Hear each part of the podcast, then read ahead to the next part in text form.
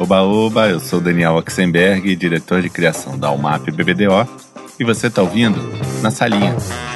E hoje o papo é com o CCO e cofundador da 1111, Wilson Matheus. Menino prodígio da propaganda, Wilson começou sua carreira na Grotera.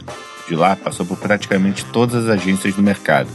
Foi redator na FCB, Liu Lara, FNASCA, Almap e DM9. E depois, diretor de criação na Nelgama, Young Rubicon e Cubo, até chegar ao cargo de VP na Fischer e depois na Léo Burnet.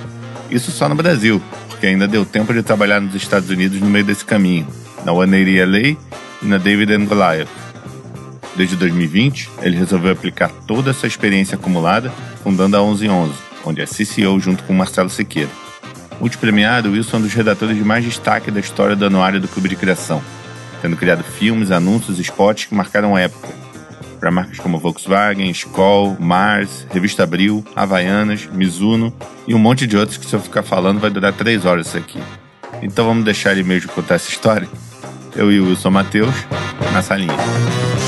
Bom, eu sempre começo com a mesma pergunta: onde você nasceu e o que, que seus pais faziam? Tá, eu sou eu sou natural de São Paulo mesmo, nasci no Ipiranga e meus pais sempre trabalharam na, na antiga Telesp, né? Trabalharam na, ali na setor de telecomunicações e quando ela passou para a iniciativa privada ali, virou telefônica, minha mãe aderiu ao plano de demissão voluntária para virar dona de casa em tempo integral. E meu pai também, logo depois, ainda ficou um tempo dentro da, da telefônica, ele era analista de sistemas, minha mãe era desenhista técnica. Meu pai ficou ainda um tempo dentro da telefônica e depois se aposentou também. Então eles fizeram toda a carreira ali dentro da, da Telesp barra telefônica. E, e aí só uma curiosidade que remete um pouco à minha origem como redator, minha mãe ganhava todos os concursos de frases ali da, da telefônica, da Telesp ali, com aquelas frases para prevenção de acidente, prevenção de é, aqueles, aqueles concursos de frases de segurança interna da, da Telesp é bem engraçado. E isso que deu origem ao seu interesse por publicidade? Não, na verdade, na verdade uma outra influência da minha mãe foi que ela, ela pelo menos para mim assim, talvez mais do que para os meus irmãos, ela sempre incentivou muito a leitura, né? Ela, pô, ela, ela, lia bastante e assim desde cedo ela me uhum. ela era sócia daquele clube do livro e ela é, comprou para mim a, a, obra inteira do Monteiro Lobato, assinava é, Turma da Mônica, né, a grande, uhum. é, grande obra literária nacional.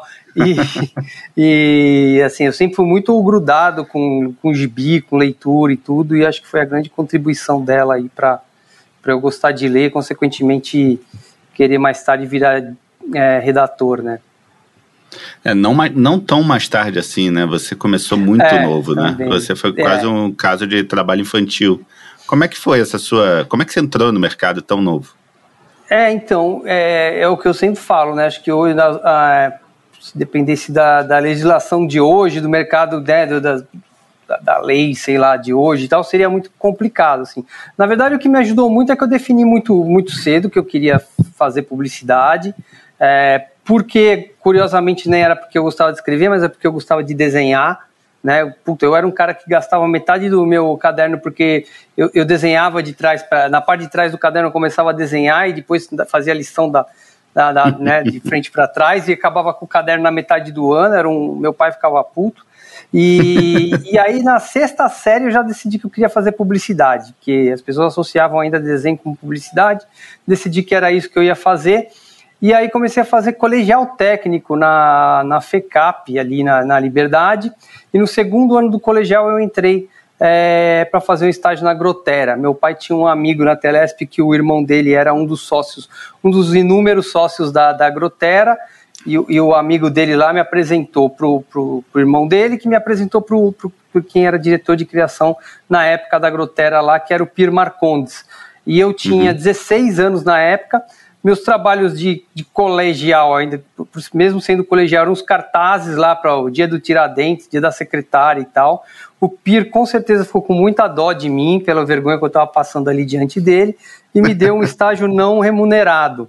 é, o estágio era não remunerado, é, a única coisa que eu ganhava era vale transporte e ticket, né? E eu aprendi a fazer escambo, todo o escambo possível que você imaginar com vale transporte eu fazia. Eu trocava por livro de Hare Krishna, eu trocava por, por dinheiro com, com o motorista no final do mês, eu fazia todo tipo de, de coisa que você puder. Economia não, não, não formal com vale transporte eu aprendi a fazer naquela época. e você lembra qual foi o primeiro anúncio que você fez que foi para a rua, na Grotera?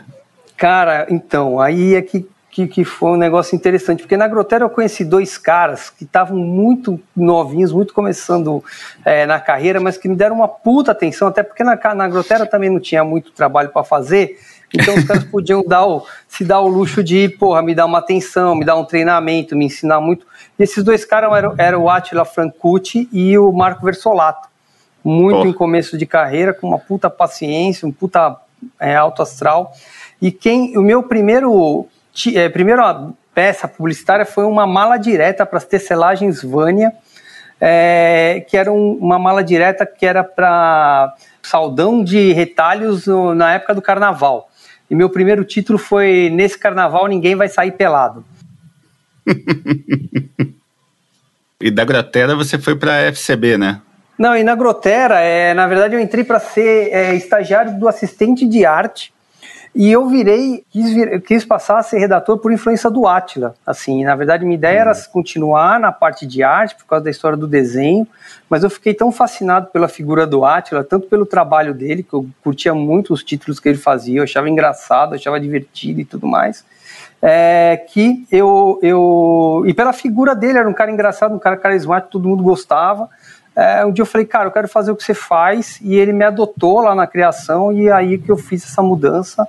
E depois que eu acertei esse título que emplacou, que foi aprovado lá, aí eu virei estagiário de direção, é, de redação, desculpa, e, e depois de nove meses lá eu fui contratado.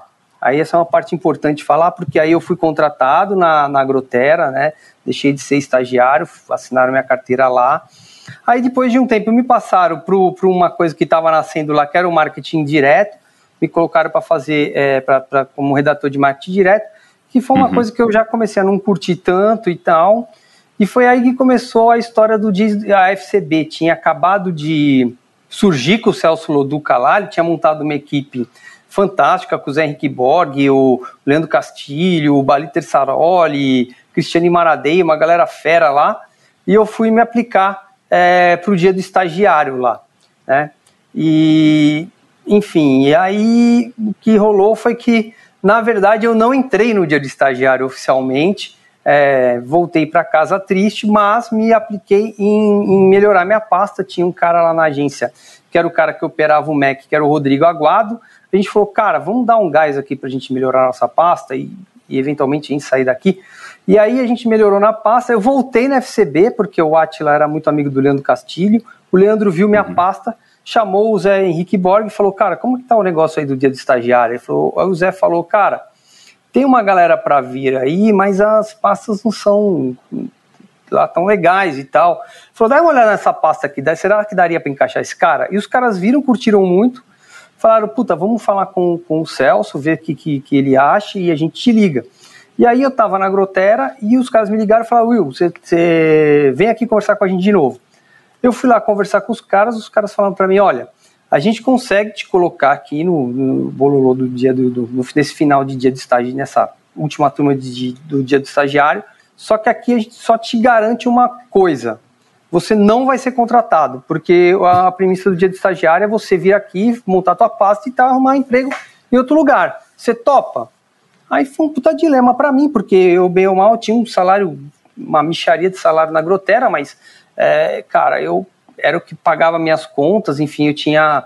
É, eu ainda queria, eu nem fazia faculdade na época, eu queria pagar uma uhum. faculdade. Na verdade, eu tinha acabado de entrar na faculdade e, e eu pagava a minha faculdade.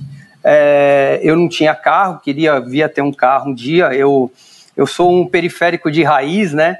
É, eu pegava duas horas e meia de condução, cara. Eu sabia como dormir em cada ônibus, a posição que eu tinha que fazer para dormir ali, para conseguir sobreviver, colégio, é, estágio, cursinho e tudo mais. Falei, cara, não sei se eu posso abrir mão do salário. Mas é, aí eu falei com, com meus pais ali, enfim, pensei um pouco, falei, cara, vou topar. Na época eu ainda era um, eu era ainda aqueles moleques que raivosos, você falava, não, quero ver se vão me contratar ou não. Ah, topei, falei, cara, vou lá, vou meter as caras e quero ver se vão me contratar ou não. E, e aí foi assim que eu entrei na FCB. E, e o que aconteceu é que o, o, o Mário de, Andréia lá tinha saído, é, sei lá, foi tocar uns negócios de família na época, e tinha sobrado lá o, o, o diretor de arte dele, que era o Marinho. O Marinho, sei lá por qual motivo, me chamou para fazer um job com ele, a gente emplacou o job, e, o, e aí eu ganhei um certo destaque ali na roda de estagiário, o Celso me notou, e fazendo uma, uma longa história curta assim, em quatro meses eu estava contratado. Mesmo com a promessa de não me contratarem, eu me fiz ser contratado lá. saí chorando, abracei um por um lá e agradeci todo mundo que, que eu tinha pela, pela, pela oportunidade que todo mundo me deu e tal, foi bem bacana, assim, porque para mim foi, era bem, bem complicado, tá? Ali, era, eram muitas horas de ônibus e tudo mais, é, eu tinha uma história que eu tinha que ir com um tênis fudido para lá e trocar o tênis para usar um tênis melhor dentro da agência, porque, porra, cara, eram muitos, muita gente roubada no, no, no ônibus e tudo mais. Uhum. Eu descia num ponto final que eu tinha que andar até na minha casa mais 20 minutos, passando ali pelas bocadas ali do São João Clima, com Heliópolis, aquela coisa toda lá. É, galera fazia até piada que eu chegava fedido na agência, enfim, teve toda uma uma série de coisas ali que, que, que, foram complicadas ali naquele começo, mas, mas fiquei bem Caramba. feliz que, porra, deu tudo certo e, e foi muito bom estar naquele time, era um time muito especial da FCB, uma galera que realmente me ensinou pra caramba e foi uma agência bem especial. Caraca, não conhecia essa tua história do, do começo, assim. E depois de quase dois anos na, na FCB, você vai para Liu Lara, né? É. é, uma, é, é uma agência conhecida pelo clima bom de se trabalhar também, né? Com o Jax. Sim. Então, a saída da, da, da FCB foi uma saída muito louca, cara, porque foi a época que começou os boatos do que Celso ia abrir a Loi no Brasil, né? E, e, e isso hum. foi um, um, um, deal break ali naquela, naquela galera, porque é, ao mesmo tempo o Celso negava, porque evidentemente tinha que negar, mas algumas pessoas daquela turma já começaram a se trancar numa sala, e fazer, você sabe lá o que, não contava muito, o Celso negava, mas, mas ao mesmo tempo também estava sempre fora, e ficou uma história de que ele iria, ele iria contar em Cane o que estava acontecendo. E aí foi, foi uma merda, porque eu iria para Cane é, pela agência pagar, mas eu também ia como Young Create, então estava meio dividido nessa história. Aí o que aconteceu foi que no meio desse, desse, dessa complicação, todo o Leandro Castilho, que era o meu, meu grande amigo, meu grande tutor lá na FCB, falou: Wilson, é o seguinte, eu falei com o Jax aqui, o Jax quer que eu volte para Liular, dessa vez para ser, ser o diretor de criação lá. E se, e se rolar, você e o Sardinha, Sardinha era meu dupla na época, vocês estão comigo, beleza? Eu vou ser o diretor de criação lá e você vai comigo como redator. Você topa? Eu falei, pô, topo pra caramba, né? Porque a Liu Lara já era uma agência muito querida no mercado, fazia as campanhas de Aruba, é, tinha conta lá de, de, Citroën. Eu falei, beleza. Só que tudo isso era, era mais um, uma, uma coisa é, que era segredo, né? Na, na, assim, era mais um combinado que era nosso e tudo mais. E, e foi muito engraçado porque foi para Cannes, eu estava mais aliviado porque eu já sabia que ia ter um lugar para trabalhar quando voltasse de Cannes. Mas aí foi engraçado porque um diretor de arte dessa turma tinha ido muito antes para Cannes, não estava sabendo de nada, e a gente encontrou esse cara em Paris. E a gente falou, cara, então, a gente falou um pouco com o Celso um pouco antes, falamos também com a galera. Parece que Fulano Beltrano, Ciclano tá indo com o Celso. Eu, Leandro Sardinha, vamos para o Lara, mas não fala nada para ninguém, que a gente vai se encontrar em Cannes, acho que o Celso vai oficializar e vai ser isso que vai acontecer.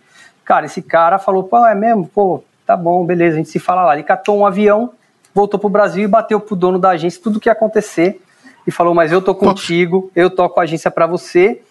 Aí quando eu voltamos pro Brasil, todo mundo já tava com a carta de demissão pronta para só para assinar. Nossa. Foi bad vibe total. Mas aí foi nessas condições que chegando já cheguei, assinei o papelzinho ali na, na FCB e fui para fui para Liu Lara. E foi uma coisa fantástica porque é, Eu pude trabalhar com o Jax, que foi uma coisa fantástica. Eu sempre falo que uma das grandes coisas legais da, desse período que eu trabalhei em propaganda foi ver toda essa é, a saída, né, aquela geração mais boêmia, mais, é, mais chegada na, na birita, né, era uma galera mais irresponsável, né, mais, mais madman, e peguei essa galera chegando, essa galera mais é, que chamava workaholic, yuppie, sei lá como chamava na época, né, que eram dois estilos uhum. completamente. E o Jaques era a quintessência dessa galera mais boêmia, mais maluca, cheio de é. história, é. meu, que a gente só sonhava, né? Em de sexos, drogas e rock and roll, assim. E foi uma puta experiência trabalhar com ele. Ele é um querido, é uma figura unânime na propaganda, assim, todo mundo ama o cara e não é para menos.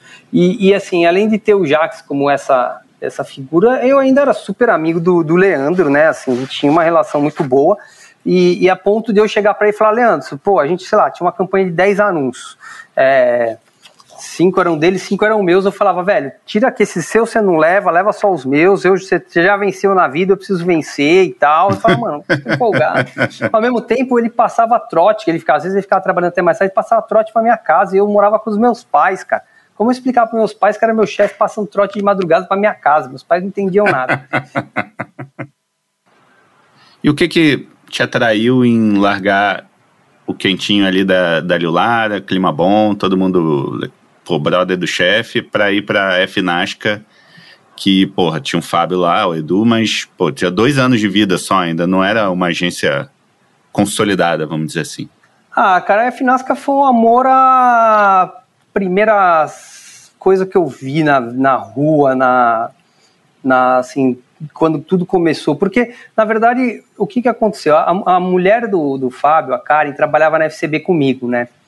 E, hum. e, e, assim, não só eu comecei a acompanhar o, o começo da agência lá, por coisas que ela contava e tal, como antes ainda da agência, o Fábio às vezes ia visitar a gente na, na FCB, né? Às vezes ele passava tarde com a gente lá e tudo, e pô, acabei conhecendo ele, conversava ali, fazia o piada e tal, eu achei a figura dele muito magnética, assim.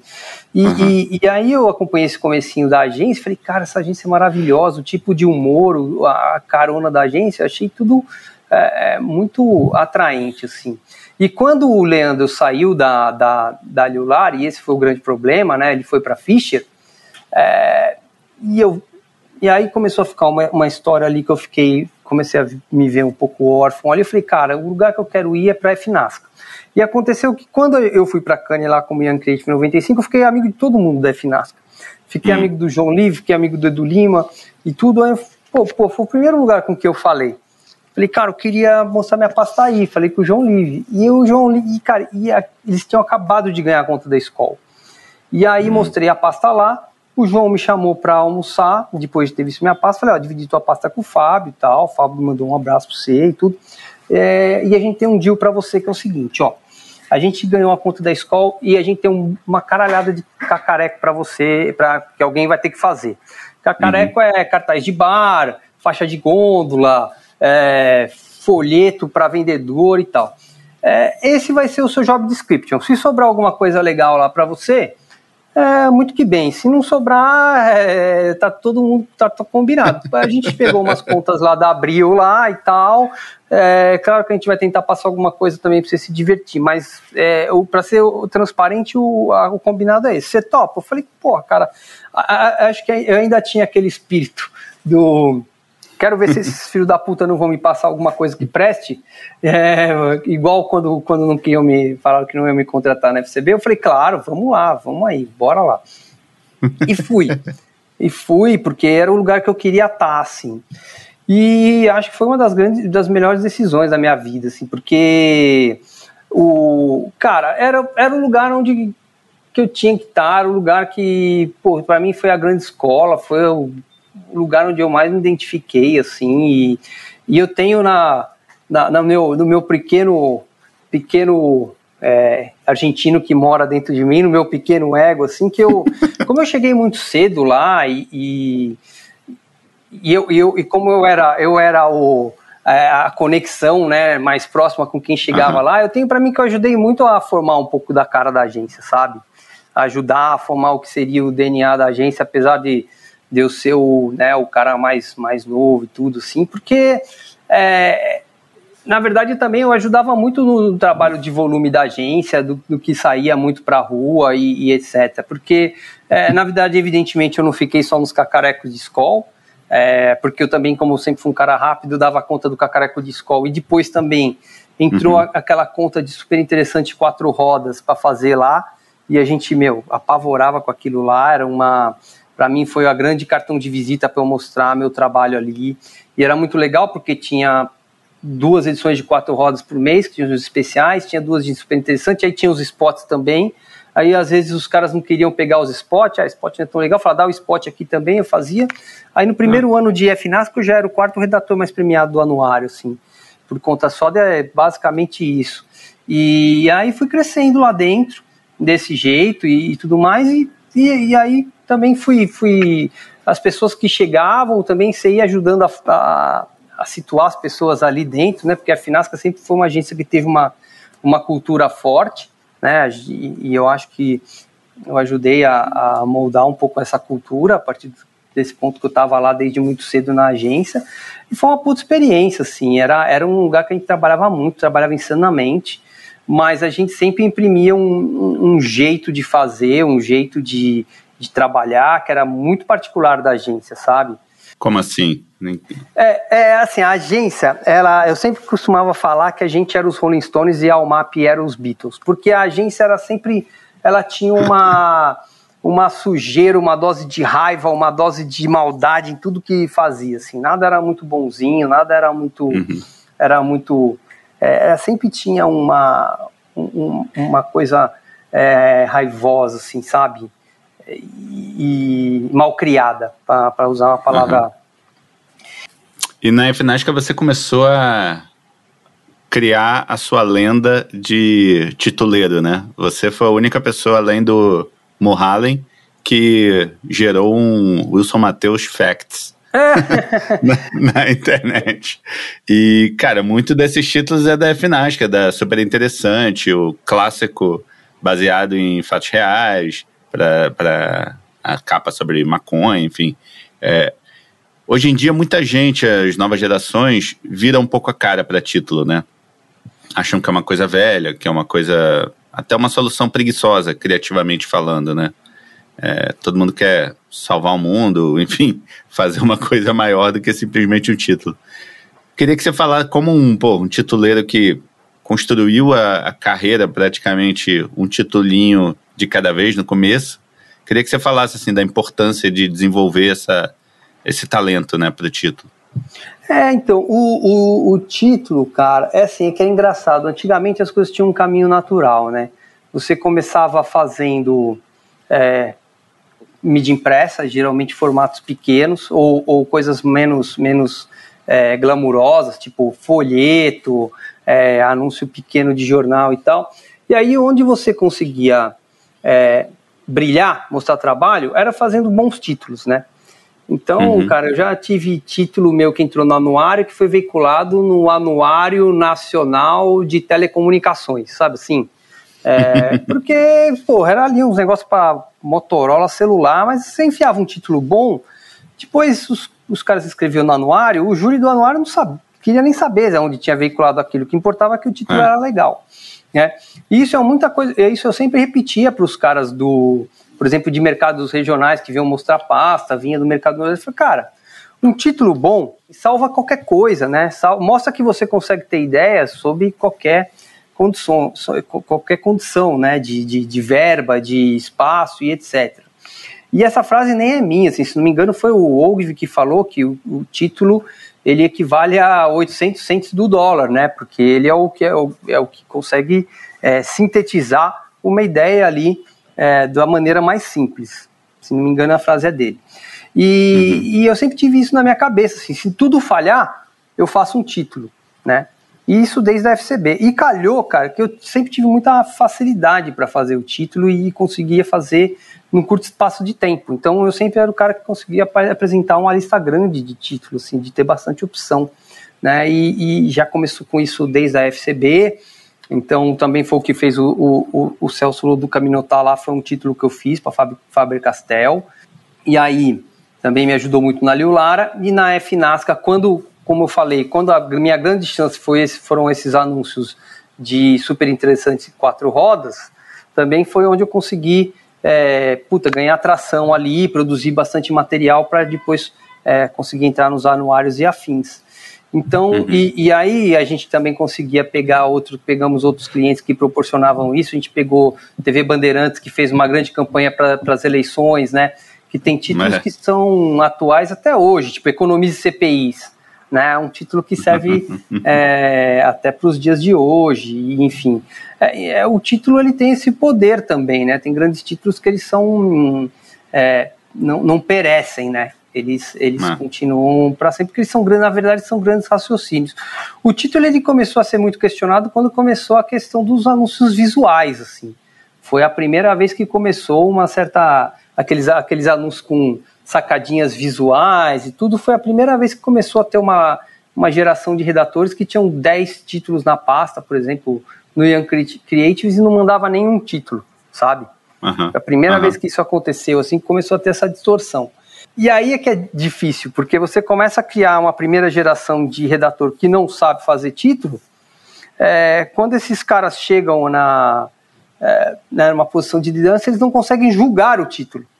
E aí que ah. começa a, a, distorção toda começa a se amplificar, porque se o cara não consegue fazer, ele não consegue é, valorizar e muito menos saber julgar se é bom ou se é ruim. É, ah. E eu acho isso lamentável, porque é, apesar de eu gostar de, do, do, de título e tal, eu não sou aquele cara que acha que o título é a única solução. Eu sempre acho que é, quanto mais, isso é uma frase até do Lucídio, quanto mais ferramentas a gente tiver dentro da nossa caixinha, melhor. Então eu uhum. nunca acho que uma coisa é melhor que a outra, que uma coisa vai matar a outra, que uma coisa. Eu acho que a gente sempre tem que aprender e saber de tudo, né? Isso eu também gosto muito de metáforas japonesas, mas a, a espada é a grande arma do samurai, mas geralmente o samurai sabia cinco ou seis armas diferentes porque a vida dele dependia disso. Então uhum. hoje a gente vive essa essa história, mas por outro lado eu acho que agora nessa era do do social e tudo mais, é, o título volta a ter importância, né? É, por exemplo, é, agora que eu tô com a 1111, que, que é a minha empresa própria e tudo mais, a gente pega bastante job de, de social para fazer, eu acabo fazendo título de novamente, é um puta do prazer de fazer, e os clientes piram, cara, quando você faz título legal, divertido, igual era antigamente, só que agora, evidentemente, eles têm que ser menores. E a galera, é, o público também ama, sabe? De novamente, assim, você tem uma, saca, uhum. uma, uma, ideia bacana, uma sacada legal nas redes sociais, eles se divertem pra caramba também. Então, acho que a gente tá tendo uma, um retorno aí, um, um retorno de Saturno aí do, da, da, da tituleira, assim.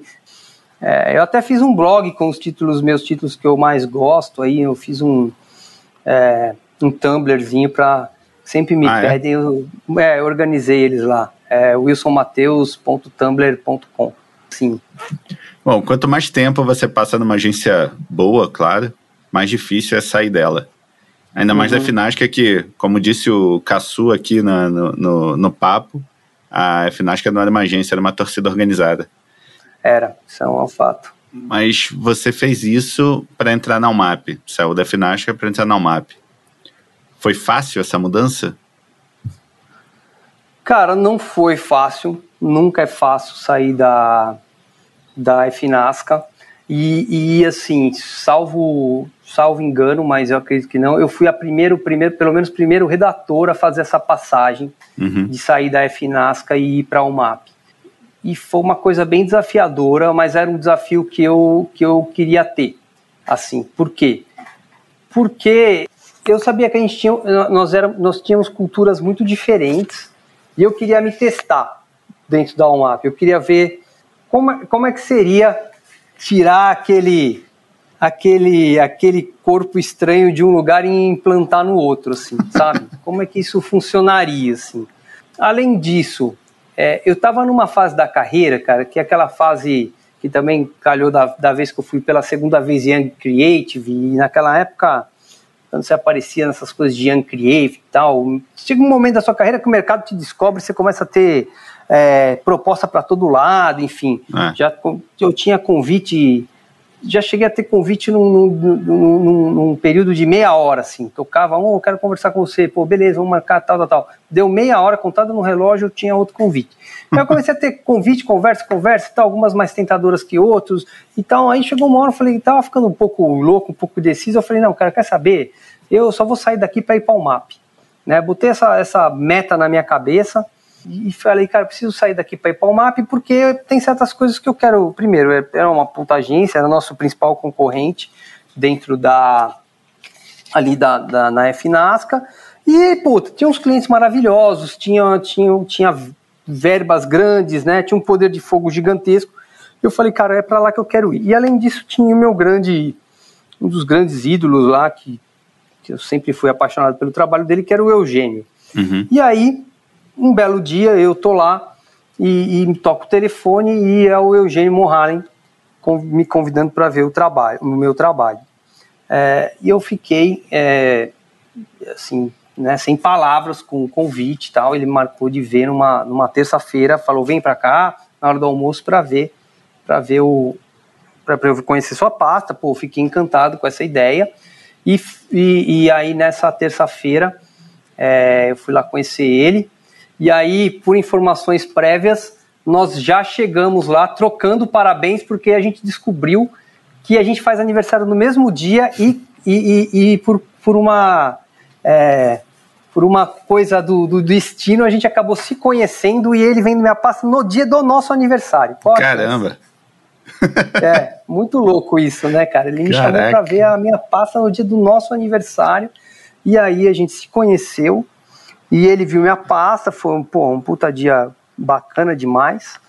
E, cara, mas aí até os caras me chamaram, foi uma canseira do caramba, cara. A gente, ele me viu na, a minha pasta em outubro e eles foram me chamar no final de dezembro, porque estavam vendo e etc, etc e tal. Foi uma foi uma foi doloroso assim essa espera, sabe?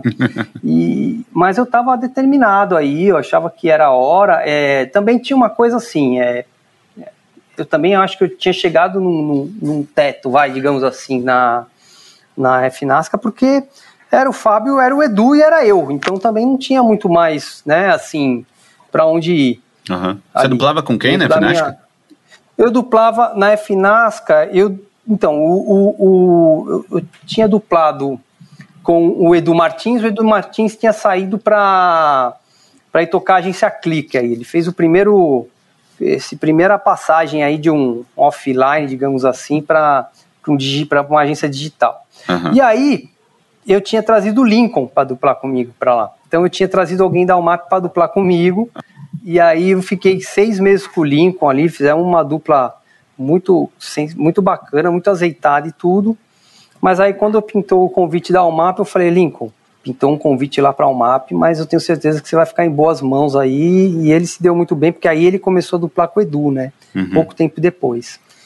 Então eu deixei o Lincoln lá um pouco viúvo, ele me joga isso na cara até hoje. e, e aí eu saí da, da, da, da FNASCA. E foi muito louco, porque na verdade, assim, na verdade foi uma, um período muito louco da minha vida, porque minha, minha ex-mulher estava para ter a minha primeira filha. Uhum. É, os caras da OMAP é, me ligaram em cima da hora. Eu tinha que avisar o Fábio, o Fábio não queria me ouvir que era uma coisa bem dele. Assim, Fábio, preciso falar com você. Eu já tinha data para começar na UMAP, estava chegando o final do ano. E, e, minha filha ia nascer, e a partir da hora que minha filha nascesse, eu não conseguia mais voltar para a agência, porque já ia emendar com, com o recesso. E aí o Fábio me chamou na última hora na sala, falou, cara, não vou tornar o, o difícil insuportável, fico chateado, você sabe bem o quanto eu gosto de você, mas vai lá, boa sorte, espero que você você curta, que você te tratem bem lá e, e arrepia. E na UMAP você entrou do plano com quem?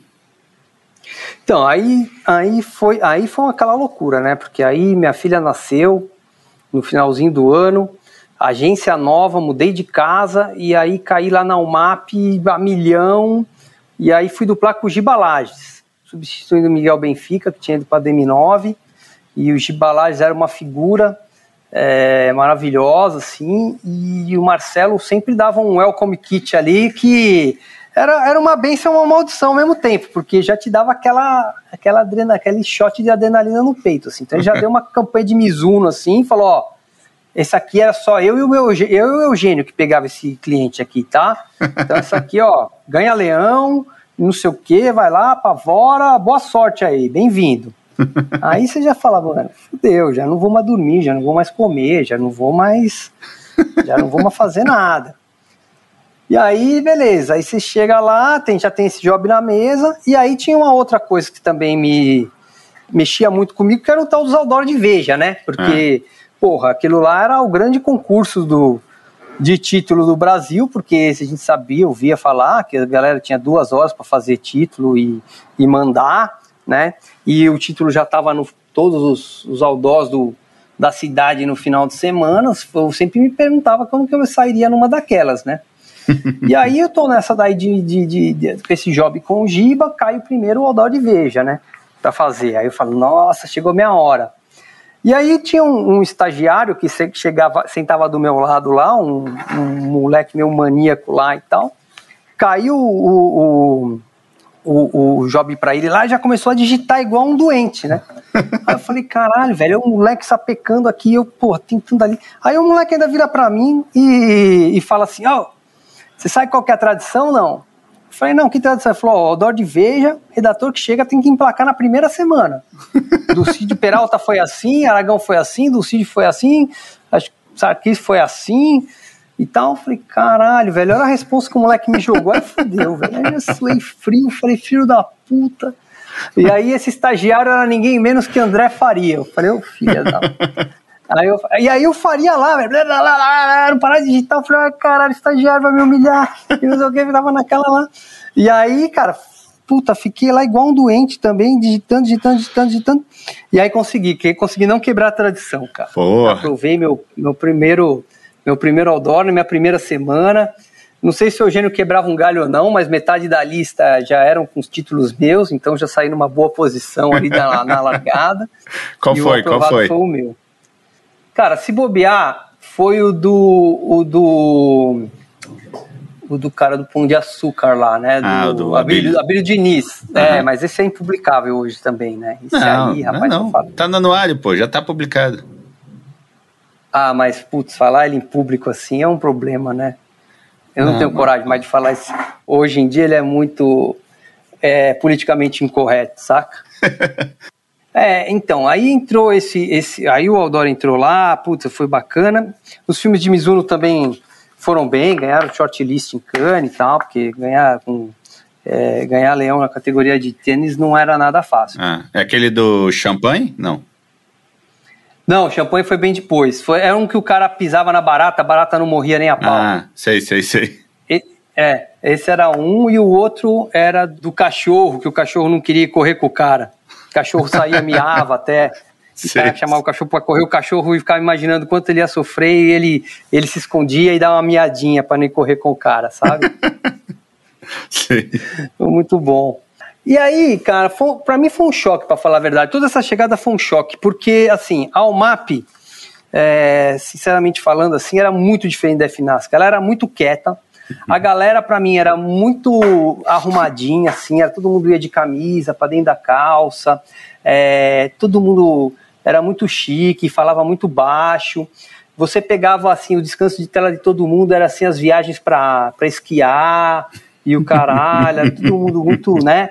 Ah, cara, eu já cheguei lá botando uns. Eu peguei, assim, os animais mais feios do mundo e botei no meu descanso de tela lá, é, pessoas, pessoas bizarras, deixei lá. E aí também, por sorte, o Marcelo comprou assim o tipo de humor que eu e para piorar, quando eu cheguei lá, o Eugênio ainda estava de férias, né? Ele me contratou de certa forma e estava de férias, então eu tive que me entender com o Marcelo no começo. Aí por sorte o Marcelo comprou o meu tipo de humor lá e, e, e lá dentro a gente criou uma outra turma que era que era mais da bagunça, né? Que era uhum. eu, o Zé Luiz, o Marcelo Nogueira, é, o Rato, o, o, próprio Siqueira, enfim, tinha uma galera lá que era mais. E era até engraçado, porque às vezes a gente se encontrava ali é, atrás da mesa do Nogueira, por ali e tal, e ficava conversando, fazendo piada e falando e falando merda ali, e, o, e a hora que a gente olhava, tava toda, todo mundo olhando feio pra gente. Mas aí, com o tempo, você vai achando seu lugar, assim, você vai, você vai. É, enfim, você vai interagindo com. dando seu jeito de interagir com as pessoas e tal. E tinha uma galera bem bacana, puta, uns caras fantásticos. O Dedé Laurentino era, um, era uma puta inspiração, um cara inteligentíssimo. A Sofia, uma, ah. uma redatora maravilhosa. O Zanata uhum. nem se fala. É, o Robertinho, eu fui aprendendo a lidar com ele. O, né, puta, um, é um querido. Mas o velho, o velho, você não, você não entende ele de primeira, porque é aquele velho velho bonzinho, com aquela cara de santo, e te manda umas na, na no meio da testa ali, que você fala, caralho, velho, tu. né? Aí, tanto aqui é o apelido dele era o vovô de Rosemary, né? E, e aí, aí você vai aprendendo a navegar, assim, uns com uns mais, outros menos, mas é, foi divertido, cara. E, só que aí, o que aconteceu também no começo? É, me trocaram de dupla e trouxeram um cara é, que não funcionou direito com o MAP, né? É, uhum. Como um todo, assim. Ele não, não, funcionou de trampo e tal. E para mim, me deu uma atenção do caralho, porque é, ele tinha um jeito muito diferente de trabalhar. Assim, depois ele até teve um destino é, um pouco triste na vida em geral. Enfim, foi uma uma, uma história triste de vida como um todo, acabou falecendo. Mas o, esse período foi um pouco tenso porque assim eu tinha recém chegado lá. Por sorte tinha feito uns trabalhos legais com, com, com o Giba. Aí me botaram para duplar com esse cara. E, e, aí começou a dar muito ruim porque é, o cara era completamente é, fora do, do eixo é, eu tinha que meio que, que, duplar com o cara ali, e as coisas que o cara que eu queria levar o cara não concordava, as coisas que o cara queria levar eu não concordava. No final a gente fazia um bom, bom bem bolado e levava pro Marcelo. Uhum. Só que algumas coisas que o cara é, é, queria levar, velho, às vezes o Marcelo dava dava chilique ali, meu. O Marcelo ficava putaço, né? E dava, ficava puto. Não sei se chegou a pegar o Marcelo puto, mas o Marcelo ficava puto, puto. e aí você ficava com aquela cara olhando pro cara e pra ver se o cara, porra, falava que era, né? Tentava pular na bala, mas o cara não pulava. Aí você falava, porra, mano. Aí eu falava, pô, fudeu, né? Eu sou recém-chegado aqui, com filha pequena, não sei o que, não sei o que lá, e eu me fuder. Por sorte, eu, eu já tinha um histórico no mercado e tal. Até que uma hora o Marcelo se entendeu o que estava acontecendo e falou: Ó, vou arrumar um outro dupla para você. E aí ele já estava falando com outros diretores, no, de, de, diretores de arte no mercado e trouxe o Jahara. Uhum. E aí foi aí que eu tive um puta período sensacional com o Jahara, porque eu já conheci o Jahara da, da FNASC, apesar da gente não duplar lá, a gente se conhecia de lá e tal, e, e, a minha dupla com o Jahara foi uma dupla sensacional. É, é, pô, é um amigão pessoal meu até hoje. Uhum. É um cara que eu gosto muito e que eu gosto muito também porque eu posso zoar ele é, à vontade. Eu chamo ele de meu ferrorama, que ele, ele brinca sozinho, eu não preciso fazer nada, só fico olhando ele, ele se enrola, então a gente tem uma relação muito saudável. Cara, dessa sua fase na UMAP, tem um monte de trabalho que eu acho sensacional. Mas tem um especialmente que eu adoro, que é do, do golfe, da senhorinha lavando roupa, pendurando no varal. É... Como é que foi é, o processo de criação desse, desse filme? Ah, cara, puta, eu tenho um puta carinho. Que bom que você falou desse filme, assim, porque eu adoro esse filme, porque eu não queria fazer um, um filme de carro de velocidade que fosse alguma coisa de playboy, assim, sabe? De. Uhum carro de macho alfa, assim. Eu queria fazer alguma coisa que tivesse uma coisa alguma relação mais sensível assim em algum de algum jeito alguma coisa um pouquinho mais poética assim uhum. e aí eu fiquei pensando nessa relação do né do vento e tudo e de como que essa isso poderia ser útil sabe de alguma forma e aí a gente ficou pensando né dessa coisa de, de de, de, dessa história mesmo, de uma, de uma senhora que, que morasse no meio do nada é, e, e, todo dia, né, nessa, nessa, nessa história de lavar a roupinha dela, de botar a roupa dela lá, e ela ter esse controle da hora que aquele carro passaria por lá, naquela velocidade, era a hora que ela escolheria para botar a roupinha dela no varal. Claro que a gente teve inúmeras outras relações com, com pensamos em inúmeras outras relações com o vento, ah, o cara que vai velejar, é, o cara que, sei lá, eventualmente empinasse pipa ou, ou fizesse kitesurf, mas essa parecia a relação mais sensível é. com, com o vento, assim, mais bonitinha, assim, porque é uma personagem que não tem nada com tecnologia, né? É a senhorinha menos tecnológica do mundo, ela tem um rádio a pilha ali, ela não tem nada de radical, ela não tem nenhuma relação com a, a, a velocidade, ela só quer secar a roupa dela, né? e, e foi muito legal, porque o, o Zé Pedro, foi o que dirigiu na época, soube trazer essa sensibilidade, assim, ele tem uns planos bem bonitos, é, a, a, a trilha sonora, a vibe da velha, a locação, aquela estrada longa, assim, tem conseguiu capturar um pouco desse, desse, desse poema, assim, do filme, assim, né, você vê toda como a, o tanto que a roupa tá úmida, assim, você vê que a mulher não teve nem muita preocupação em torcer a roupa nem nada, aí vem aquele aquele Golf GTI lá, e passa e a água voa, e quase leva o lencinho do cabeça da velha, a roupa sai sequinha, ela fica felizona e começa a dobrar a roupa já. Agora, você saiu da UMAP para DM9, passou 10 meses na DM9, tá na ficha do GP de Cyber para Super Bonder, como Foi. diretor de criação, e voltou para UMAP em 10 meses. Foi um pouco pior que isso, na verdade. na verdade, tem um episódio aí que foi um pouco mais vexaminoso que esse, que foi o seguinte, na verdade, cara, e, é, eu fui convidado pra, pelo Atila, e aí foi um cara com quem, né, eu sempre eu tenho uma dívida eterna com ele, porque ele me fez ser um redator, e é um cara que eu tenho uma admiração não, impagável, e aí o, ele me chamou para ser, é, ele estava indo fazer a virada criativa da Thompson, e ele me chamou para ser um dos diretores de criação lá, né? Uhum. Na época que a Thompson era, assim, o, a pior agência do mercado pro, mercado publicitário.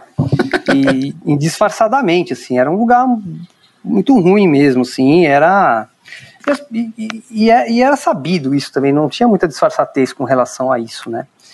A Thompson, meia Macana, na mesma época também, era, era esse tipo de agência. E ele me convidou para ir para lá, é, junto com o João Lineu, o Nobre e tudo mais. E aí, esse é um, grande, é um dos grandes problemas de você começar muito jovem, assim, na profissão, às vezes, assim, se tem um problema é esse, assim, você fica muito... É, compra muito risco muito fácil, assim, das coisas, sabe? Você fica uhum. naquele senso de ah, eu sou, eu, eu, sou imortal, sabe? Igual varar cruzamento e tudo, e, e, e profissionalmente você também vara uns cruzamentos. e aí, é, o Atila é, me chamou para esse cargo, e, e me pareceu uma, uma, coisa do caralho, assim, porque, cara, é, tinha todo esse heroísmo de, de, virar a agência mais, parecia mais. É, difícil de ser virada no mercado. Tinha o Atila lá, e o Atila já tinha. Era um cara muito é, idealista, né, muito romântico e tal, então o jeito que ele vende as coisas assim, você, é difícil não comprar. Tinham grandes clientes lá, ele tava, tinha sempre a promessa de Skin Cariol, que era um cliente que, que ele tinha feito grandes coisas com o cliente já a, a embarcar lá. Uhum. É, tinha a companhia das outras pessoas que iam para lá também, então parecia que ia ser uma coisa bacana, me, me joguei meio de cabeça lá. Só que quando eu, eu cheguei lá, é, eu tive um, um, choque de realidade, né?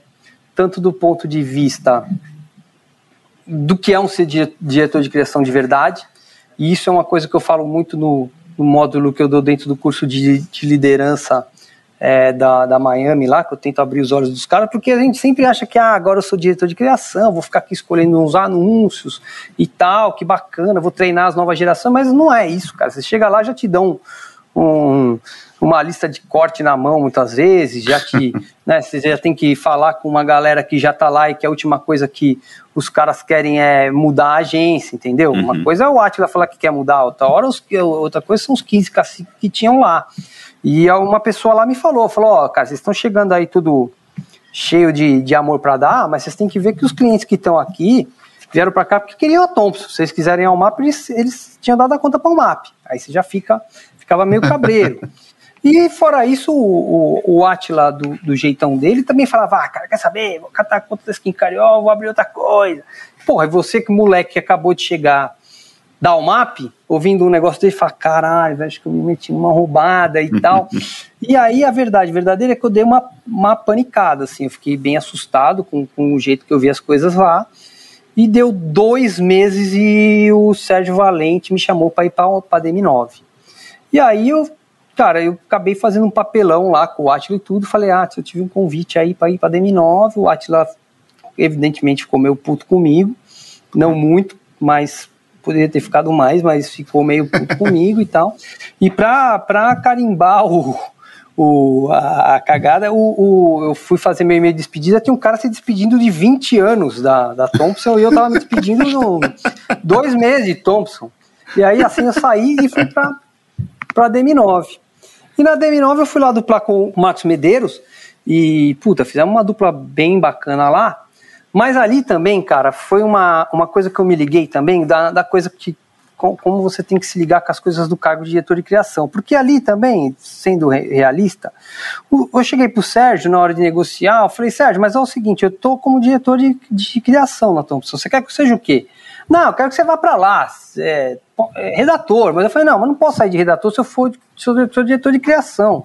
Senão eu vou estar ofendendo o Atlas, eu vou estar ofendendo o Marcelo também, porque eu falei que eu ia sair da Almap para ser é, diretor de criação. Tá, então vai como diretor de criação, foda-se. Então, quando o cara manda uma dessa, você vê, cara, então não tô indo para ser diretor de criação de fato. e, e, de certa maneira, foi um pouco o que aconteceu, sabe? Eu entrei lá meio como um, um redator sênior. Eu tinha equipe, mas não tinha. Eu cuidava de um job, mas não cuidava da parte. Né? Se, você, se eu pegar depois, quando eu virei diretor de criação de fato, de fato, você entende que aquilo não era aquilo. Uhum. Né? Tinha alguns clientes, tinha, mas uma parte da da equipe mostrava trabalho para mim, mostrava, mas eu mais, mais a, a, grande parte do meu dia era eu resolvendo jobs, eu não tinha nenhuma. É, eu, eu, eu, mostrava os jobs para o Sérgio Valente também, eu acabava aprovando com ele, eu não tinha nenhum papel gerencial dentro da agência, então era meio aquilo. Assim, foi um período maravilhoso, não teve nenhuma época que eu trabalhei na DM9 que não tenha sido absolutamente do caralho, mas eu vi que não estava sendo exatamente o que eu o que eu esperava, do ponto de vista que eu não estava sendo exatamente um, um diretor de criação. É, e apesar de ter acontecido tudo o que aconteceu de premiação, de ter rolado o Grand Prix é, de Cyber, o Marcelo me chamou para voltar. E aí eu tive, tive também a chance de conversar com ele, os, os reais motivos que tinham me feito sair, enfim, que é, em parte era só é, a vontade de ser diretor de criação, em parte eram algumas outras coisas. É, a gente repactou algumas coisas lá, enfim, e, e aí eu voltei para o MAP, é, amarradão também, porque, enfim, eu também sentia que a, ainda tinha mais coisas para fazer na UMAP, enfim, outros clientes para trabalhar, outras coisas para fazer. Acho que agora eu também tinha uma conexão mais próxima com o Marcelo, então, é, putz, senti que ia ser uma puta boa voltar para lá. Bom, e de volta para o UMAP, um outro trabalho que eu preciso falar com você sobre, um dos mais marcantes, é o do Caramelo, Twix. Ah, sim, é. Esse daí é. é um clássico. Como é que foi a criação, a aprovação? Como é que foi esse briefing para chegar no Caramelo? Cara, esse, esse filme é. Pô, dá um puto orgulho mesmo. Outro dia, agora eu tava repassando pro Sarkis uma última versão que saiu dele aí, um, mais uma paródia que saiu dele aí, porque é impressionante, esse filme é de 2005, 2006, né, cara? São 15 anos e a galera ainda lembra dele, é. faz paródia dele, comenta e, e, etc. Esse filme, ele, ele, ele tem várias, é, várias, várias simbologias para mim, assim, né? Primeiro, a, a, a minha história com o Sarkis dentro da, da agência, né?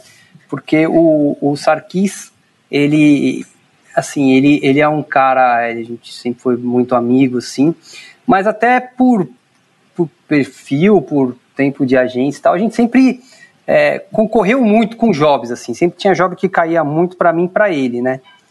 Então, é, e era engraçado como a escola de cada um fazia diferença, né? Uhum. É, filmes de Havaianas, por exemplo, que, que eram filmes de mais diálogo, né? Mais aquela coisa é, de sacada de texto e tal, ele, ele que tinha uma escola mais talent, invariavelmente ele levava. Uhum. E quando era coisa de Mizuno, que era mais uma coisa mais de imagem, né, uma, uma, coisa mais visual e tudo, e pela minha escola, fatalmente eu acabava tendo vantagem, né? Alguns clientes assim. Com algumas exceções, evidentemente, mas, claro. mas era mais ou menos assim. E claro que quando você tem uma, uma, uma, uma coisa assim, isso te puxa a tentar aprender com o cara, né, com o cara do, do seu lado, como é que faz do outro jeito, né? Uhum. Então era sempre importante para mim tentar imaginar, puta, como que o saquista está pensando, como que o Lucídio está pensando. Eu sempre aprendi muito com a galera da UMAP nesse sentido, assim. Então, sempre parte do, do job, quando caia aqueles jobs de Pepsi e tal, eu sempre dedicava, assim, fazer o job e, em parte, tentar pensar como o Lucídio estava pensando e, em parte, como o saquista estava pensando, para tentar dar uma pedalada a mais. Então, com, o sempre foi isso. A gente pegava os jobs lá, disputava, mas também, ó, deu hora do almoço, vamos almoçar? Vamos almoçar. Ia almoçar, dava risada, voltava, mas continuava competindo e tal. E, e foi muito legal. Depois de um tempo, a gente começou a, a quebrar isso, assim. E tinha jovem que caia junto e falou, vamos pensar junto? Vamos pensar junto. E beleza. É, e com, com Twix, na verdade, foi isso daí que rolou. É, na verdade, era um job é, que estava com ele, e acho que tava, já tinha tido algumas, algumas refações. E aí, quando caiu lá, o, o Luiz falou: Ó, vou passar o job para você também. E aí ele falou: pô, vamos sentar para fazer junto? Falei: pô, com o maior prazer. E não tinha nem diretor de arte envolvido nessa história. Era só hum. eu e ele. Aí fomos para a sala e a gente já tinha bastante experiência em trabalhar junto. E a gente gostava também porque era bastante fácil da gente levantar os roteiros e a gente gostava de fazer bastante roteiro mesmo. E e aí dava para fazer 30, 40 roteiros, porque aí eram dois redatores botando as ideias de pé. Uhum. E, e, a gente tinha uma coisa assim, cara, às vezes um dava a. Puta, começa com um cara que gosta de gritar a, os ingredientes. E aí o outro continuava, ah, esse cara vai procurar ajuda no médico, ele encontra. E aí começava essa bate-bola, assim. E aí tem algumas coisas curiosas, assim. Essa história do cara gritar o ingrediente foi baseado né, hoje todo mundo sabe, tem a síndrome de Tourette, provavelmente esse filme também teria problema hoje em dia. É, mas assim, era, foi baseado num, num, num, segurança da UMAP que ficava no subsolo, ah. que ele tinha essa doença.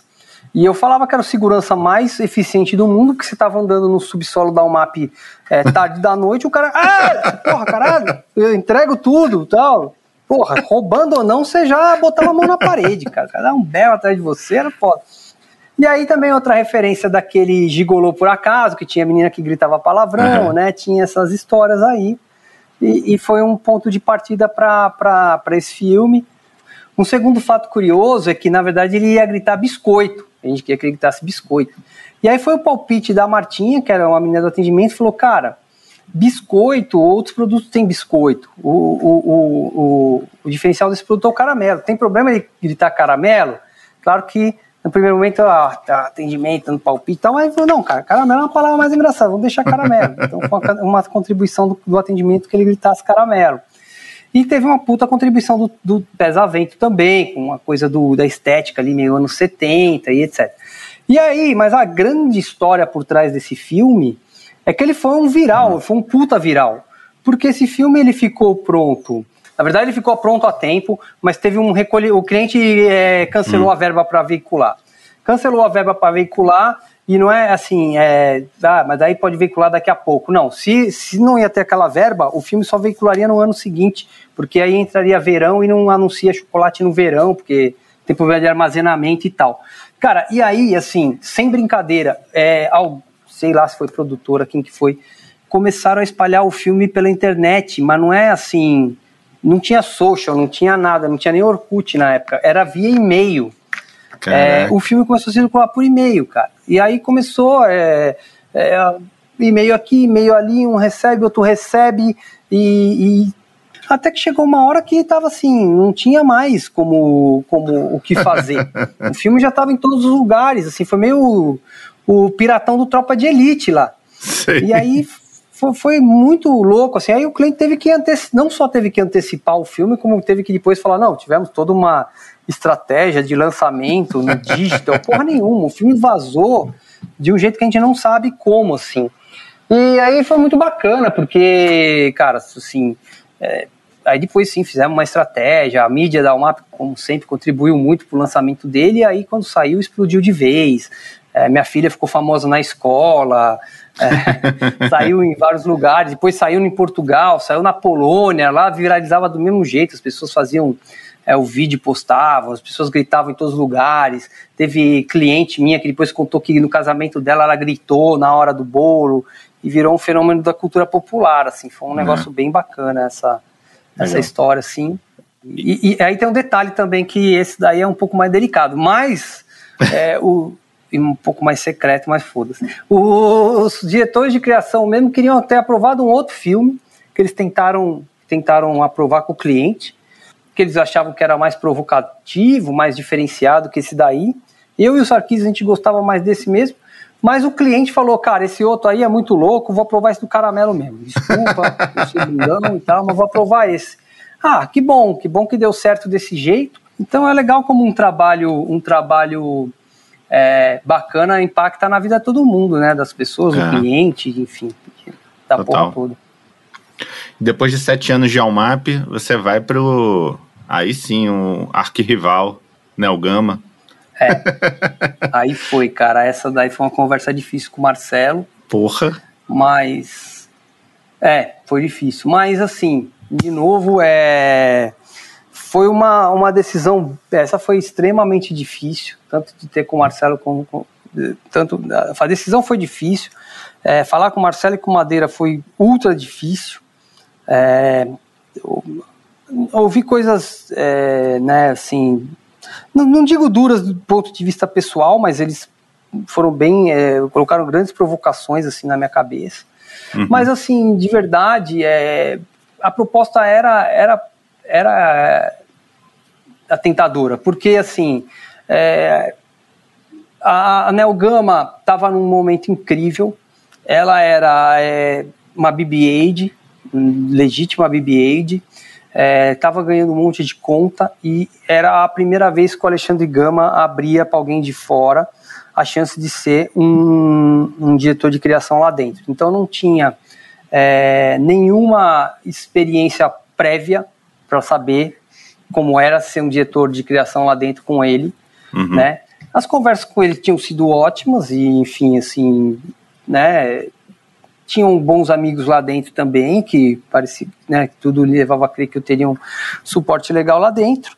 É, enfim, e, e, tudo apontava, assim, era uma, era uma aposta, entendeu? Não tinha muito, muito jeito, assim, tinha que uhum. apostar aí ou, ou, ou não. E era a primeira vez que você era de fato diretor de criação, né? Exatamente. Então, assim, todas as, as, as premissas que hoje eu julgo importantíssimas para você ser de fato um, um diretor de criação estavam na mesa né? Então não tinha. E, e, também na época era a única agência com um líder dono criativo que tal que não tinha um, um, um cara na um segundo ali no escalão, sabe? Uhum. Todas as outras vagas nesse nesse nesse nessa outras agências que tinham essa essa composição já estavam com o seu sucessor preenchido, sabe? Uhum. E essa era a única que não, assim. Então me pareceu bacana. E, e, e, não deixou de ser bacana, não. Acho que eu ganhei uma puta experiência lá.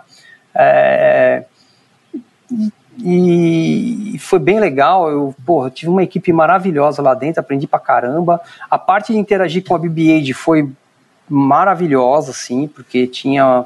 É, trabalhar com a equipe de lá, a, a, a, diretora de criação lá da época era pô, uma puta pessoa legal. O, próprio Simon, que era o cara da BB que vinha para cá pegar os reportes também, era uma galera muito legal.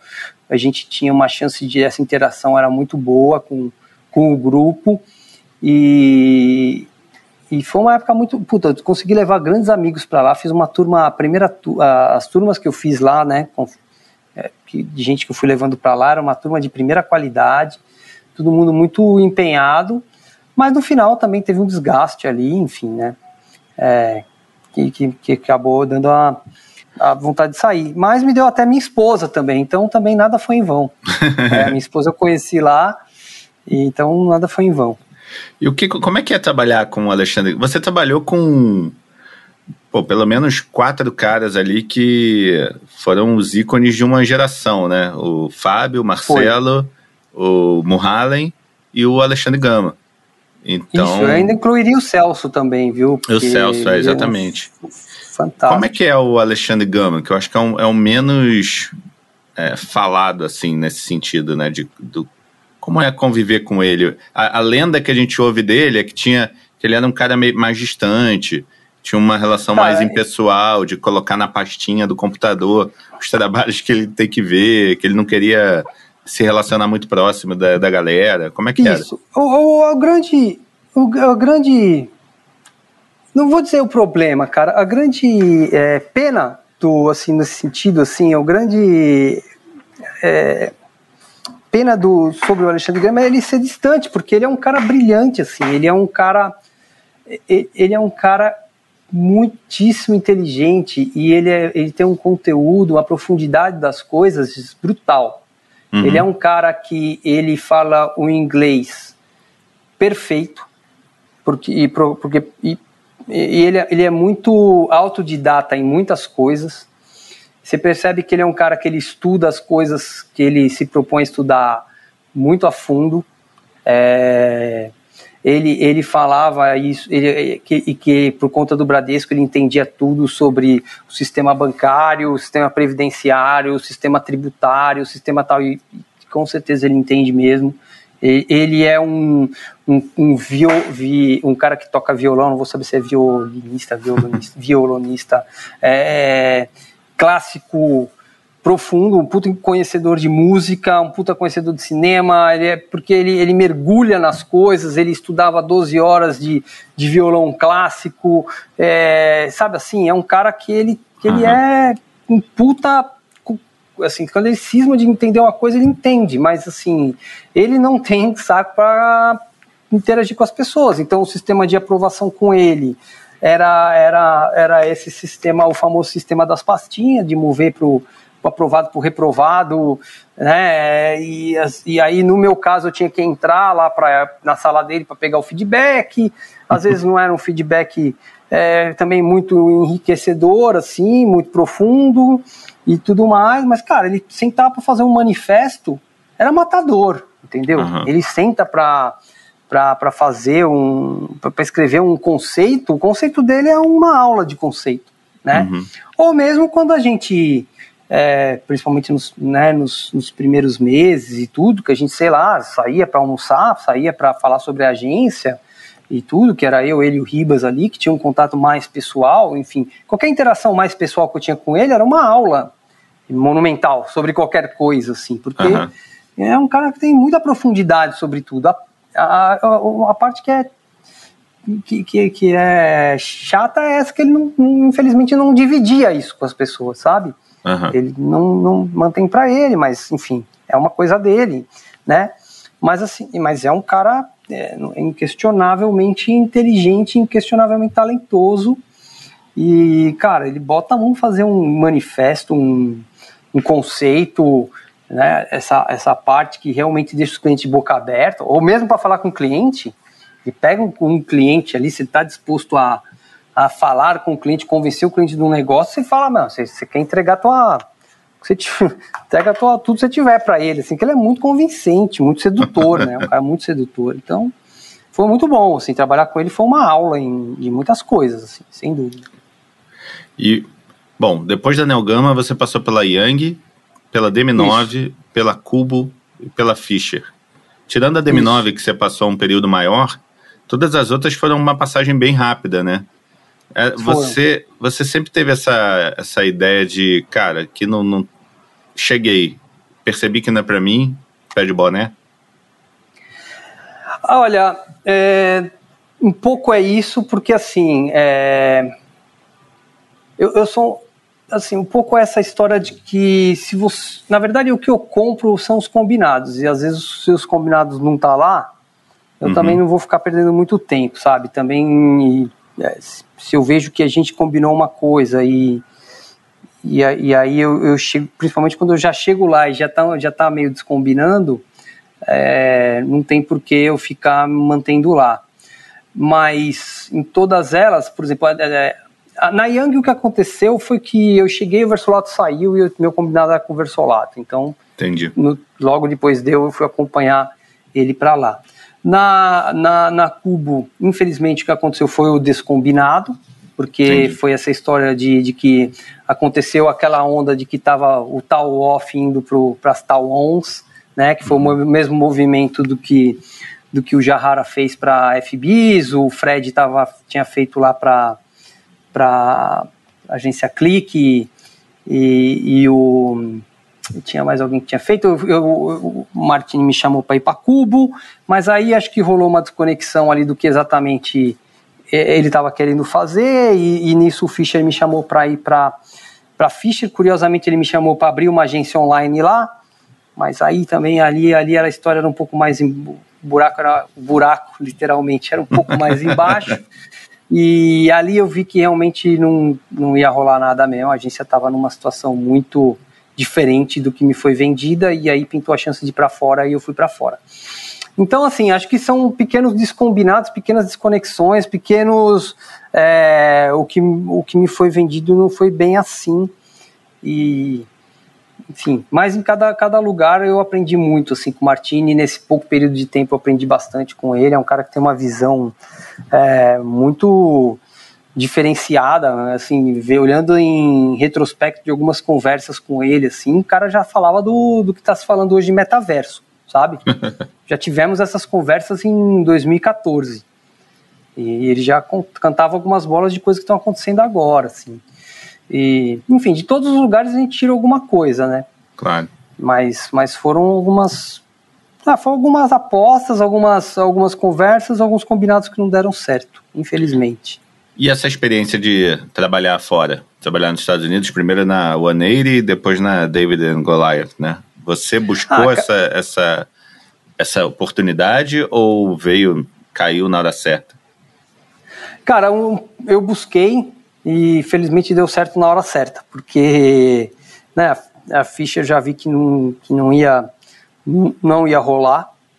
E na Fischer, na verdade, o que aconteceu foi o seguinte: eu tinha uma premissa de ficar sócio da empresa depois de um ano e eu não ia querer ficar. Entendi. Então, em não ficando sócio, também não ia ter continu, por que continuar, porque era a grande cereja do bolo ali.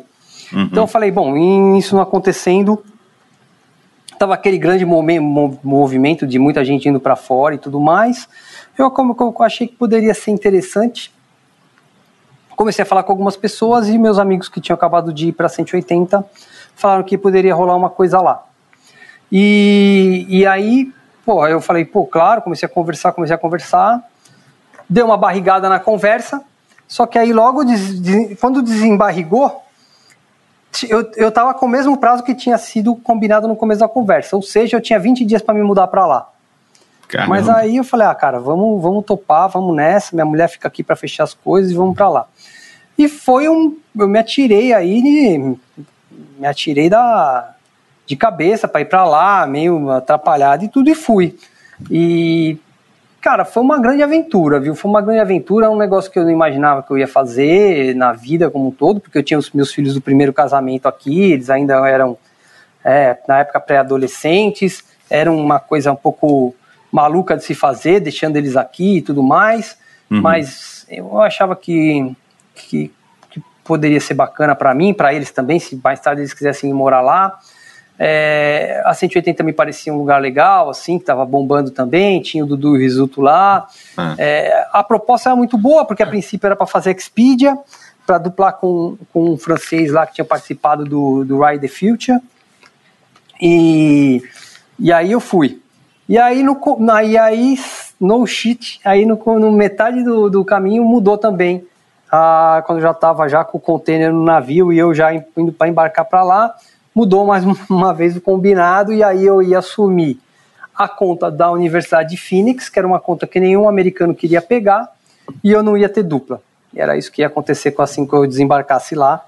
O, muda, o, combinado foi mudado no caminho. Mas não tinha mais o que fazer. Falei, ah, também não entendi muito bem o que uma conta de universidade faria. É, fiquei um pouco assim de não ter dupla, mas falei, cara, já está combinado, a mudança já já já já tá indo, eu já me demiti, vão nessa. Entendi. E a David and Goliath? E então, aí o que aconteceu foi que quando eu cheguei lá, a, a, a, essa conta de universidade de Phoenix, eu descobri que era, era, era tava com uma reputação de merda, porque era uma conta que era uma universidade que era chamada for profit. Ele pega dinheiro uns caras do, do, era uma faculdade, foi a primeira faculdade online do mundo, e ela pegava, a, a pegava assim, caras que, que têm uma, uma profissão que não é tão bem remunerada, que querem estudar à noite para ter uma profissão melhor. Eles viam quem tinha chance de pegar a grana com o governo, se aplicava nessa universidade, fazia um curso online, pegava um diploma, tentava uma coisa melhor. Tinham várias universidades assim, a Phoenix era maior. Esses caras, esses caras tinham uma, uma força de venda muito agressiva que fazia os caras, a maioria imigrante, conseguir essa bolsa com o governo, pegar, é, pagar a universidade e depois não abandonava a faculdade, ficava com toda a dívida foram investigados como lavagem de dinheiro, um monte dessas universidades fecharam e os donos foram presos.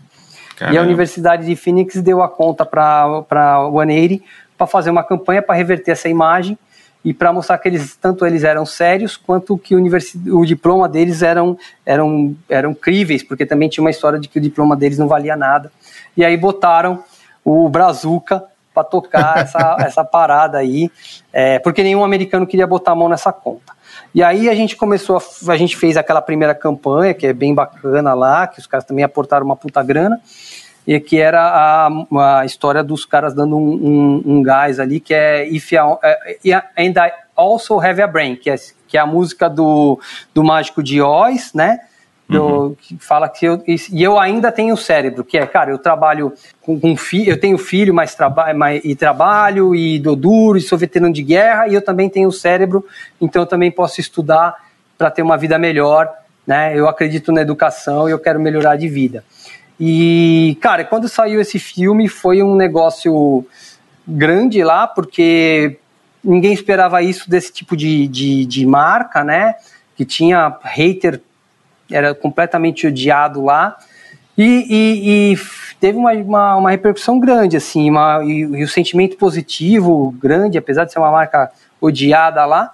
E aí me colocou nessa, de certa forma, um interesse pelo. As recruiters começaram a me observar por um lado, e por outro lado, é, a conta começou a ser mais desejada dentro da Oneire, né? Ninguém queria botar a conta, ninguém queria olhar para a conta, e de repente todo mundo queria a conta e aí começou uma cobiça lá dentro e tal, a agência estava começando a perder outras contas, e eu falei, cara, já tem muita gente de olho na minha conta aqui, talvez seja melhor eu me mexer. E aí lá dentro da. E aí eu comecei a conversar com as recruiters e tal, comecei a falar com alguns amigos também. E, eu, e aí eu, eu vi uma vaga na, na David Goliath para ser diretor de criação em Kia. E, e o Sarkis estava lá. Então é. eu falei com a recruta, mas pedi um, um falei para o Sarkis, pô, se puder me referendar aí também, né, me recomendar seria legal. E aí o Sarkis deu essa indicação para o David Angelo, que é um cara fantástico, um cara todo cheio de filosofia com relação à profissão, com relação ao papel da propaganda junto com as marcas e tal. E ao mesmo tempo que a One cara, começou a entrar numa espiral de não só perder clientes, como começou a ter vários processos por assédio moral, sexual, Hum. E começou a implodir como agência, assim. Uhum. E, e aí eu falei, cara, boa hora de se pirulitar daqui. Enfim, acabei saindo de lá, indo para David Goliath.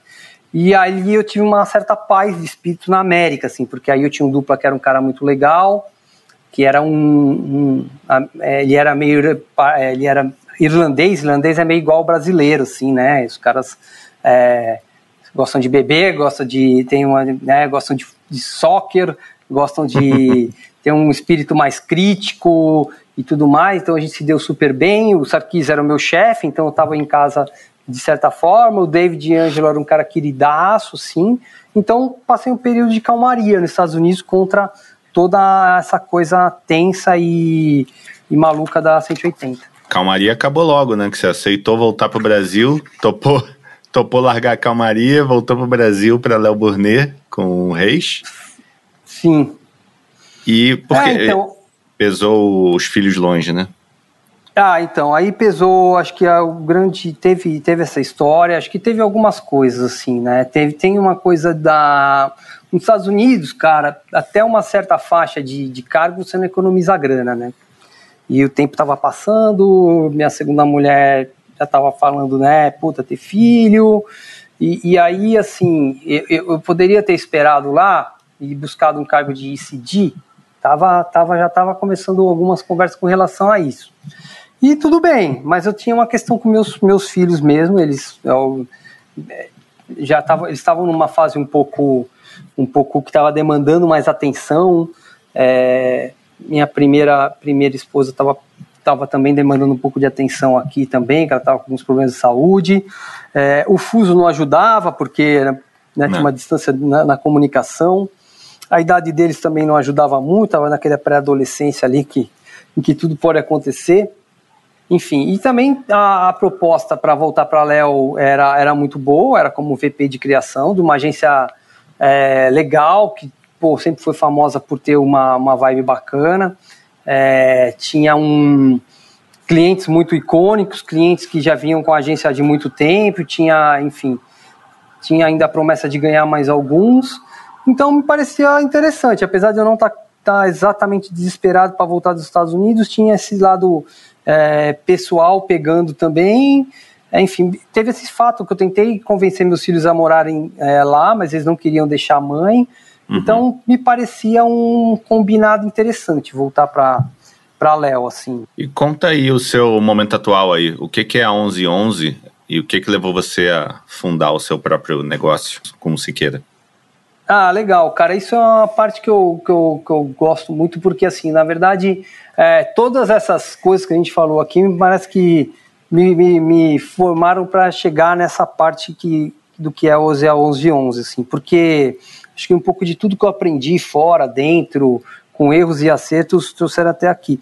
Porque é, tem uma coisa que, que me ofendia muito aí nesses últimos anos, que era ouvir que criação virou commodity, né? Uhum. E que somos todos criativos e todo, todo mundo é criativo hoje em dia e criação é, né, virou é, default e tudo mais. Eu nunca concordei de, com essa postura, eu sempre acho que o criativo, é, que, que, criação é uma coisa intrínseca, do, né, é um talento, na, na assim, então, é, é, é, exatamente um talento, é uma coisa que algumas pessoas nascem, é uma coisa que é de cada um mesmo, não acho que somos todos criativos, eu acho é, quase uma heresia você falar desse jeito, para mim não cola, acho que, que é um dom de cada pessoa e ela deve, né, igual falar que somos todos, é, sei lá, jogadores de futebol, somos todos artistas plásticos, somos todos cineastas, acho que é meio um, né, cada um nasce com, com seu talento, e você falar que somos todos, todos temos os talentos de todos, eu acho que dá uma diluída naquilo que cada um tem de seu melhor. Então eu, eu, discordava, primeiro que eu discordo desse discurso, segundo que era uma outra coisa que eu sofria também, é de ouvir os clientes pedindo coisas é, dentro dos lugares que é, gente, a, as lideranças da agência falam, não, claro, vamos fazer, e depois vira para você e fala, não, não vamos fazer porque isso não dá dinheiro, né? Então eu achava que eram algumas relações desonestas acontecendo e, e, e muito cínicas, assim, e aí a, pintou a ideia, que, que também, também não é tão é, fora é, da realidade lá fora, por exemplo, que é fazer uma, um creative shop, entendeu? Que entregar só criação. Né? Uhum. Enquanto todo mundo, ah, vamos fazer um negócio que é só data, vamos fazer um negócio que é só isso. Eu falei, não, fazer um negócio que é só criação, que de repente pode ser o que os clientes mais querem. Até porque a gente, o que a gente vê assim, porra, por um lado os clientes estão internalizando um monte de coisa, internalizam data, inclusive, internalizam planejamento, inclusive, internalizam até coisas mais simples de criação, com os estúdios e tal, mas assim, pô, criação estratégica, é, com um puta pensamento por trás, com uma puta entrega, pensado é, para todas as plataformas e tudo mais, você não vê tão facilmente internalizado isso, né? Uhum. É, isso nos grandes clientes. Por outro lado, você tem startups começando, que tem que às vezes não tem a grana, não tem nada, mas tem a vontade de fazer, tem um desafio criativo ali na logo no seu nascimento e tudo mais. Pô, também podemos atender esses caras. É, você vê desafios criativos em produtoras, em lugares que nascem o conteúdo e tal. Então, pô, vamos fazer um organismo criativo que, que atenda esse, esse, esse, esse todas essas pontas aí é, do nosso mercado e que cobre por isso, cobre por projeto, cobre por tudo.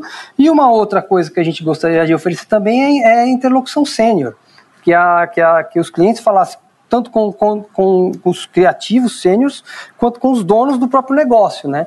Uhum. É, que também foi uma coisa que uma, uma, uma vice-presidente lá da Unilever, que foi um dos nossos primeiros clientes, falou, falou, cara, tô cansado de ser atendido por júnior. Eu falo aqui com uma galerinha muito júnior, que não entende muito bem o que eu estou precisando, aí eu tenho que dar o chilique, aí é, né, eu tenho que explicar dez vezes a mesma coisa, aí eu tenho que dar um chilique para vir uma galera sênior. Aí eu falo com o sênior, o sênior vem o C-level da agência, juram amor para mim, fala que tudo vai mudar, mas aí passa mais um tempo e voltam a ser atendido por júnior, não aguento mais isso. Então a 1111 nasceu com essa com esse propósito, assim. Uhum. E de ser uma creative shop com uma creative shop com que, que, que, que cria sem colocar a, a, coisa da mídia na frente, né? Não vou te oferecer um negócio pensando quanto que eu vou ganhar de mídia, mas com a solução que eu acho mais pertinente para você, com interlocução sênior e, e, disponibilidade para trabalhar de vários forma, formatos. Tanto é que a gente, às vezes, não é o que a gente mais gosta, mas trabalha com outras agências, trabalha com produtoras, trabalha com clientes, trabalha com com in-houses de clientes, trabalha com agência agora, também estamos trabalhando bastante com agência fora do país, e assim vai, cara, é bem flexível e bem modular, assim, então tá sendo tesão. Legal. Agora indo é. para a reta final, as duas, duas últimas Sim. perguntas. Você acha que o Wilson, redator, gostaria de trabalhar com o Wilson, diretor de criação, e vice-versa?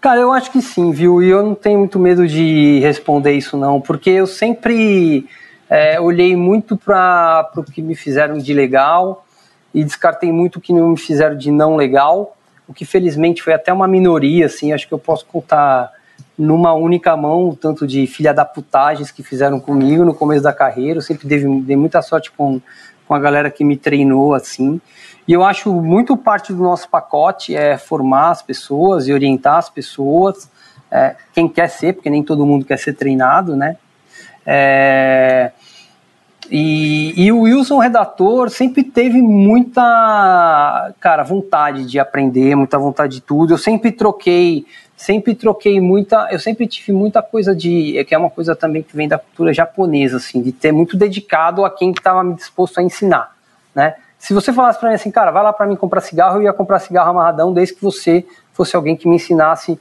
um truque ou dois, entendeu? Eu nunca uhum. fui aqueles caras que eu nunca liguei de, cara, de de, de, fazer o que precisasse, e alguma coisa que você me pedisse, é, claro, né, dentro, dentro de uma relação de respeito, não estou falando que também me submeter a qualquer coisa, mas assim, dentro de uma relação de camaradagem, de respeito, de, de porra, de uma troca sadia, eu não, não, não, ligava de trabalhar até tarde, de te ajudar numa roubada do teu trampo, de fazer um trabalho secundário, ou de até fazer alguma, é, sabe, como isso que eu falei, porra, velho, eu tô correndo aqui, você pode sem abusar, você compra ali um pão de queijo, um cigarro para mim, beleza, velho, então corro lá, compra aqui, te ajudo, não teve, nunca teve muita muito problema com relação a isso, em troca de você me ensinar alguma coisa que você saiba, de me, me, me, me, me sabe, me, me, ensinar um truque ou dois, assim, sabe? Então, uhum. é, eu sempre tive muita gana de aprender com os melhores e isso, isso valeu muito a pena, assim, pensar desse jeito, sabe? Para terminar, se você encontrasse o pequeno Wilson lá no começo da carreira, que conselho você daria para ele? Cara, eu acho que o conselho que eu, que eu daria era de, às vezes, não ter tido tanta pressa para que as coisas acontecessem. É, poder fazer as coisas com um pouco mais de calma e respirar um pouco mais. Acho que esse seria o conselho. E o outro conselho é que, é, que esse é um conselho que o Robertinho dava e hoje eu entendo, é guarde mais grana, porque é sempre bom. e talvez um terceiro conselho é de, cara, nunca achar que as coisas vão ser sempre como elas são, sabe? Porque é, ninguém diria que a propaganda ia mudar tão rápido e de uma forma tão grande, assim, ela parecia aquela, né, ninguém, porque você nunca imagina que as mudanças são tão repentinas e tão gigantescas, né? É, e às vezes ela te pega de calça curta, uns, uns conseguem aprender, se, se adaptar mais rápido, outros não. Uhum. Então também o quarto e último conselho seria nunca pare de aprender. É, sensacional, cara. Obrigado. Pô, obrigado mesmo. Fim de papo. Meu muito obrigado ao Wilson, que topou fazer esse papo numa correria danada. A todo o pessoal da Punch Áudio, aquele salvo de sempre. Se você curtiu, já sabe. Comente, dê like, share com os amiguinhos. Se não curtiu, relaxa, já tá em novembro, o ano tá acabando. Valeu, até o próximo. Segue